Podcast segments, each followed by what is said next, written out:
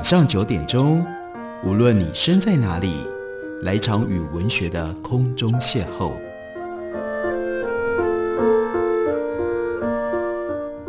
杨照谈书，邀您一同遨游文学世界，认识古今中外的经典之作。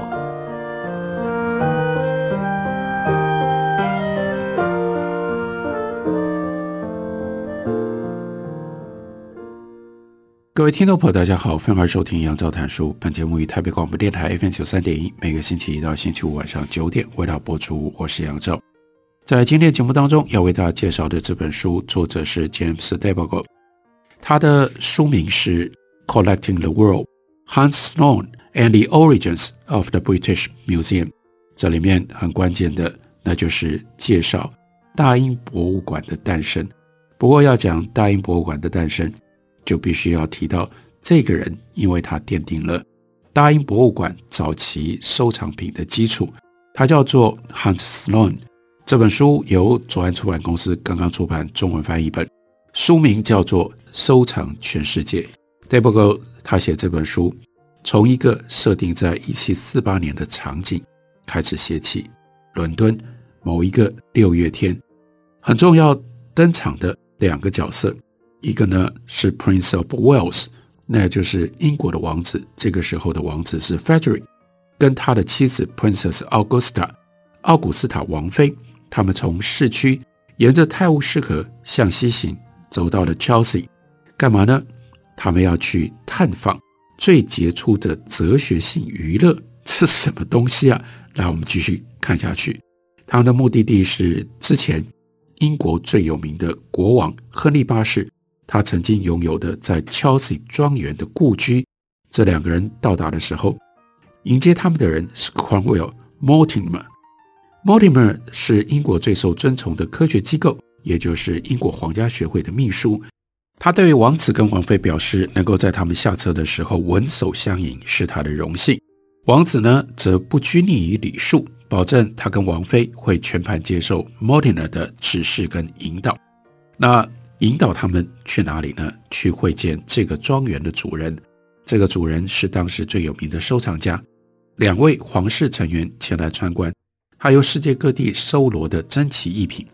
王子跟这位标准绅士交谈，表示对他的尊敬跟重视，并指出博学之士对他收藏大量珍奇物品都感到强烈的感激。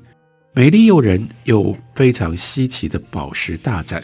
是参观行程的第一站，助理们早已将展示桌摆在三间的取机室里。打开的抽屉上满满都是陈列于天然基座的宝石，另外还有胃石，那就是胃内的结石，这是动物体内形成的结石，是从各种不同的疾病当中孕育出来的。另外还有人体内肾脏跟膀胱所产生的结石。Mortimer。他带有诗意的来解释说，趋近完美的样本来自于地球的胸怀。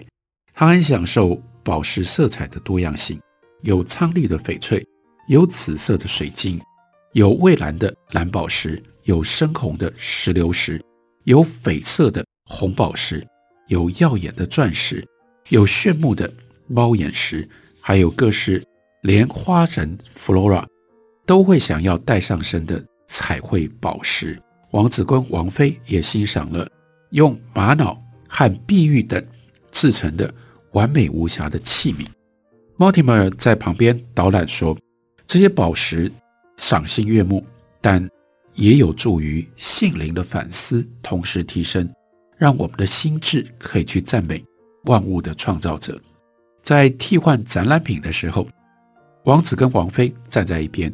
如同身处在盛宴一般，第二道上菜了，那是各式的珠宝，还有切割过的或者是雕刻过的宝石，连同庄重又富有教育意义的古代遗迹，被放在同一个桌面上来展示。奢华的矿物饗宴，接着端出第三道金银矿的展示品。那这对皇室夫妇再度让开。让另外一个系列的物品可以加入陈列，这就包括了来自世界各地，从西伯利亚一直到好望角，也就是跨越了最北到最南，从日本到秘鲁的男性衣着上珍贵又稀奇的装饰。另外，印有古今名人，像是亚历山大大帝，或者是英王威廉三世肖像的钱币，或者是勋章。参观行程的下一站是非常惊人的大厅，那种非常大的大餐厅，或者是大跳舞厅，但这个时候被改造成为陈列厅，长达超过一百英尺，三十公尺长，在那里呢，布满了珊瑚、水晶、化石。最鲜艳的蝴蝶和其他的昆虫，另外有彩绘贝壳，还有与宝石争艳的羽毛，以及以大洪水之前的遗迹作为最后的装点。访客穿越，接下来是摆满了手稿、书籍、册子的房间。书籍收藏当中包括法国国王送来的二十五册印刷品，另外有三百三十四册的植物标本集，收纳来自于全球干燥过的植物。接着下楼，一行人进入好几个摆满了珍奇又备受尊崇的古董。这些古董分别来自于埃及、希腊、伊苏里亚、罗马、不列颠，甚至美洲等地。主会客室的每一道墙都放了浸泡数种动物的烈酒，那是动物的标本。回廊则陈列着各式动物的角，包括非洲非常稀有难见到的。双角犀牛的角，还有来自于爱尔兰九英尺宽的大鹿角。Mortimer 在欣赏不同国家的兵器的时候，带着他们就不忘嘲讽英国在十八世纪的主要竞争对手，说：“哎呀，该享有发明刺刀这种杀戮兵器的尊荣者是马来人，而不是我们最虔诚的基督徒法国邻居。”意思是你要想。法国人说他们自己发明了刺刀，哪是啊？根本不是真的他们发明的。所以这一个地方展览的是各种不同的兵器武器。在行程的结尾，Mortimer 对王子表示敬意，特别推崇 Frederick 在他面前发表的许多明智的评论。同时呢，Frederick 王子他就宣告，真高兴在英格兰能够欣赏。如此令人赞叹的收藏，并且就指出：“哎呀，如果可以把这样的收藏展示给大众，为后代所享用，那会是英国无上的光荣。”王子所说的，在当时听起来是客套话，但是神奇的，他所说的话在短短五年内竟然成真了。英国国会就在一七五三年买下了这个 Chelsea 庄园当中的收藏品。并且成立了大英博物馆来展示、来保存。不过，我们要问的，刚刚的这个内容当中，就是关键的问题、关键的答案：到底是谁收藏了这一系列令人惊叹的珍奇宝物？他们又是如何被带到伦敦来的呢？他们又如何促成了全世界第一间国家公共博物馆的成立？这个关键的人物，也就是这本书的主角，那就是 Sir Hans Sloane。Hans Sloane 爵士，他是一六六零年出生，在一七五三年去世，所以英国国会就是在 Sloan 爵士九十三岁去世的那一年成立了大英博物馆。他是这些收藏以及大英博物馆成立的幕后英雄。Hans Sloane 就是在 Chelsea 招待王子跟王妃的主人，但。他是一个什么样的人呢？又为什么他收藏了大量的珍品？即便有一个 Sloan Square 是今天伦敦最为人知的地址之一，不过 Hans Sloane 他的生平跟经历却鲜为人知。Hans Sloane 在英王查理二世复辟的那年，出生在爱尔兰的 Worcester。从光荣革命到七年战争这七十年当中，他成为科学跟医学界的主导人物。他的生涯横跨几个历史转型时期，因为他活了长达九十三年，也因此得以集结令人钦佩又涵盖广大幅员的收藏品。而他生活的十七世纪到十八世纪这段时间当中，不列颠群岛也正在转型当中，从一个以务农为主、饱受宗教和族群冲突荼毒的多族群的共同体，演化成为一个更统一也更富裕的国家，并且开始经营世界上幅员最广阔的商业帝国。这个帝国从北美跟加勒比海群岛延伸到南亚、东亚，透过大西洋奴隶贸易以及种植园，就是 plantation 制度而致富，也使得包括 Hanslone 在内的许多人累积了前所未有，也是前所无法想象的财富。透过帝国这样的一个管道，Hans Sloane 他累积了财产，建构利于收藏的广大的网络，并且为后代留下了特殊的遗产，也就是能够普及知识的免费公共博物馆。所以，作者 James d e b a g o 他就明白地告诉我们，我们在为大家介绍的这本书，就是要讲述这些故事，并且经由故事点出横跨全球、包罗万象的收藏方式，如何塑造了现代博物馆的原型。我们休息一会儿，等我回来继续聊。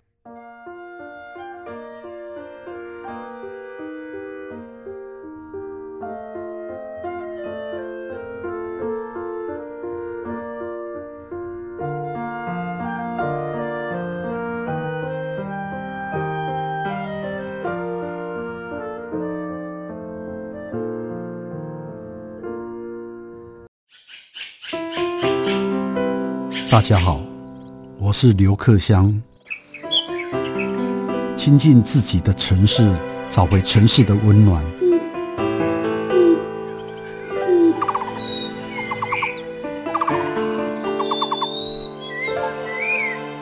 听见台北的声音，就在台北广播电台 FM 九三点一 AM 一一三四。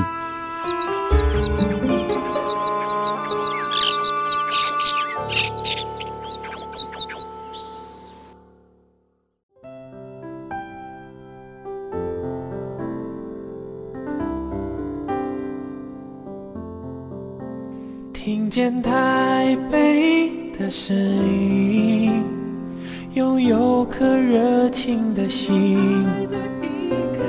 有爱与梦想的电台，台北广播 FM 九三点一。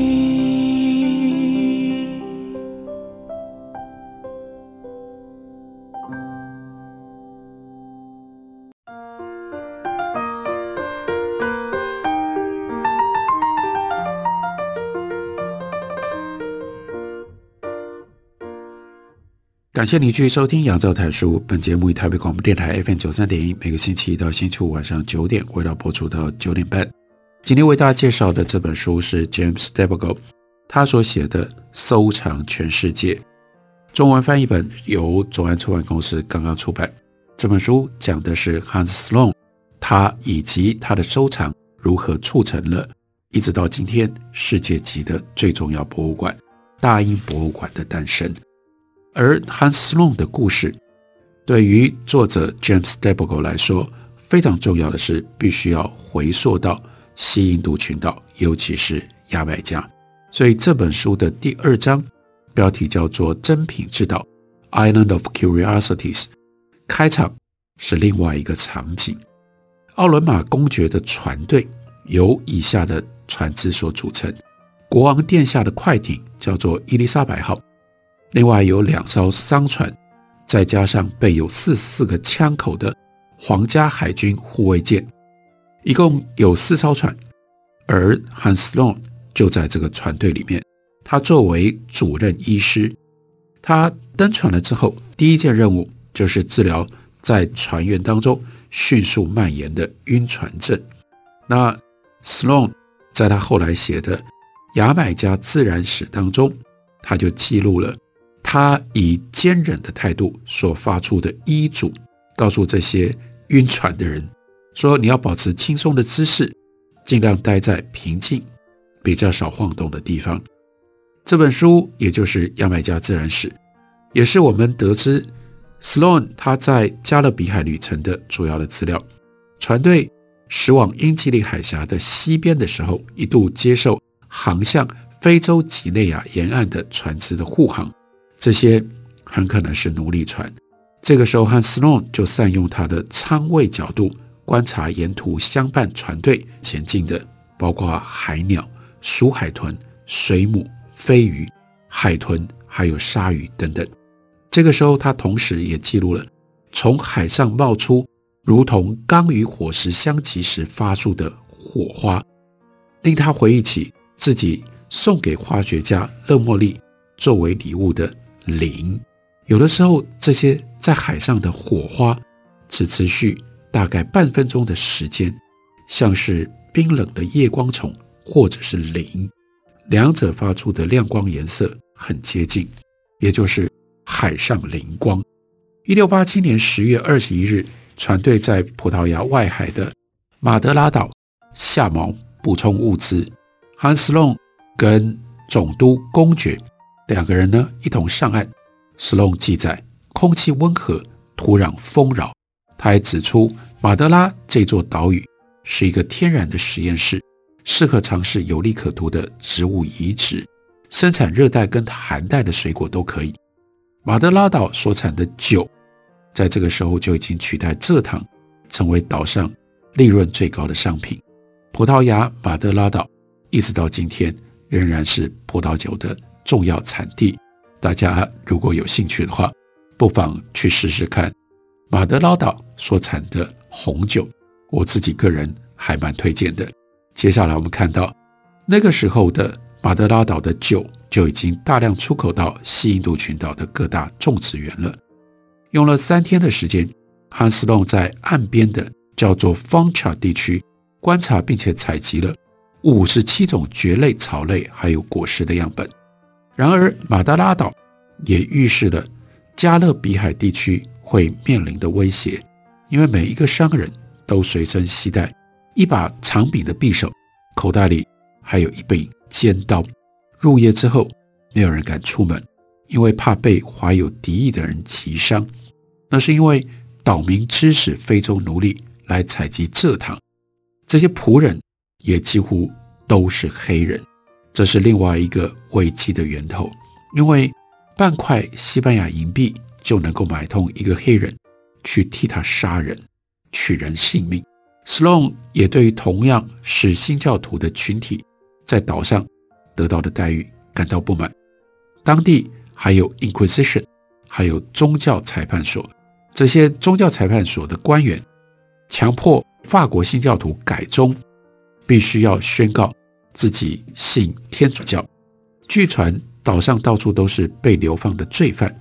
汉斯隆原来预期这个岛上充满了野蛮和粗暴的习气，不过他却遇到了一些教养再高不过的绅士。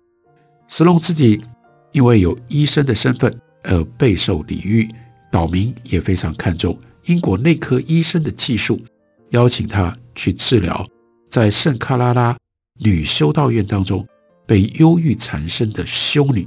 她欣然地完成了任务。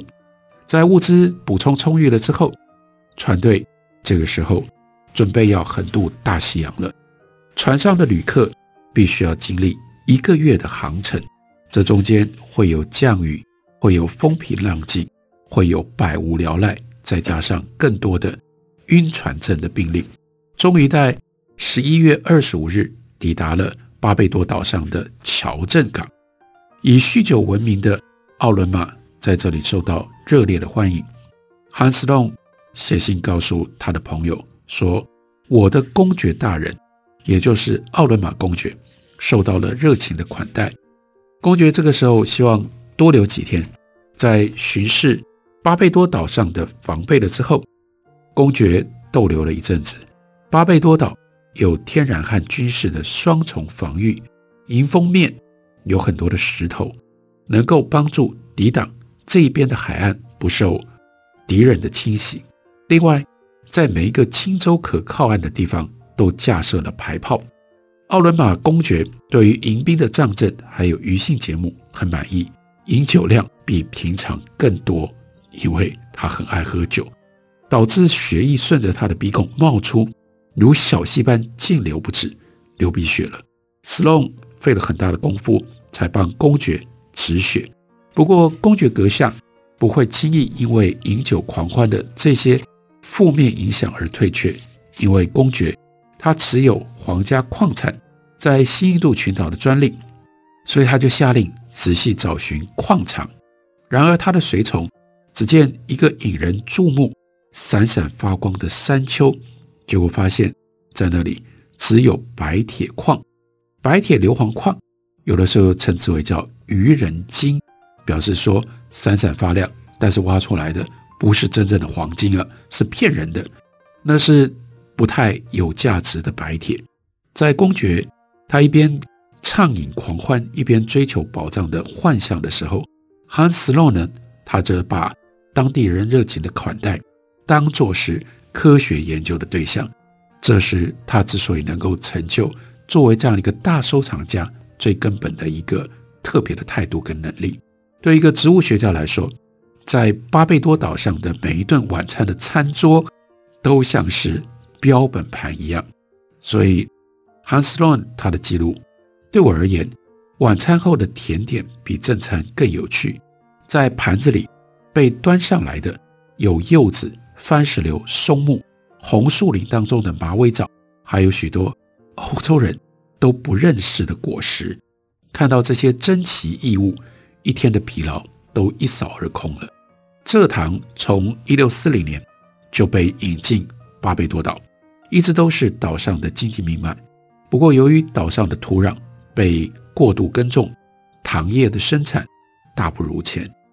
如同在马德拉岛的作为，汉斯隆也在这里研习并且采集植物，而且呢，去跟 Plantation 的主人访谈，一位专精人工培植异国物种的 Plantation 的主人，就替汉斯隆展示了来自于东印度群岛能够制成艾绒的这种艾草。汉斯隆写给他朋友的信里面就说：“哎呀，这里我觉得我闯入到了万物的新世界。那如果能够受得了牙买加的气候，收获就会非常的丰富。”汉斯隆坦诚，这并不容易啊，因为这里真的很热，并且对自己有所节制、滴酒不沾，这个时候感觉到很自豪。当然，对比公爵每天喝得醉醺醺的，他就说：“流汗跟喝水是我最大的成就。我发现喝水比其他的烈酒更为有效。”在巴贝多岛待了十天之后，船队再度起锚，穿越以鱼群跟海盗著称的。加勒比海，所以我们今天都还能够看到这个海盗电影，就是特别以加勒比海作为背景的。他们往西北方去航行，经过了据说有很多蛇的圣卢西亚岛，接下来经过了法属马提尼克岛、多米尼克岛等等，接着船队抵达了另外一个防御坚实的英国殖民地，叫做 Nevis。比其他各处要来得更小，而且呢有更多的山。Hans Sloane 他在这里特别注意到非洲的奴隶，因为他们在这里能够形成的威胁更大，所以他在书里面他写着：所有的山丘几乎都被砍伐一空，但某一些山头保有树林，就可以替逃脱的奴隶提供庇护。在 Nevis 岛上的人 也让他不开心。汉斯洛恩发现他们肤色比其他各岛的居民更黑，不然就是带着泛黄的病容。接下来，一行人再度上船继续行程，终于看到了牙买加岛。他们进入到了 Port Royal，准备要登陆。这个时候，有二十一响礼炮响声震天，欢迎这个奥伦玛公爵，他就是要来这里当总督的。在离开英格兰三个月之后，一六八七年十二月二十号，踏上了牙买加的土地。根据当时的记录，公爵阁下被引领进入到圣保罗教堂，有一张富丽堂皇的主座等他去坐。一面呢是由蔚蓝色的天鹅绒所制成的，非常的豪华，以丝金线和精巧匠艺滚边刺绣，脚边有一块。同等精致的踏垫，据说里面有很多的黄金成分，加起来有两千个金币那么多。尽管如此，公爵显然觉得迎宾礼还不够隆重，虽然拒绝入座。而远在英格兰的 Sloane 的朋友，在谣言充斥的情况底下，这个时候他们根本不知道 Sloane 到底是死是活。这就是十七世纪的时候，当英国的帝国才刚刚在发展的时候，那种情况、那种历史的细节所铺陈出来的景象、图像。这是 James Devagol 他给予我们的。特殊阅读的乐趣，用这种方式回到那样一个时代，我们才能够体会，才能够了解 Hans Sloane 他是如何为这个世界催生了大英博物馆。这本书叫做《收藏全世界》，介绍给大家，推荐给大家。感谢你的收听，明天同一时间我们再会。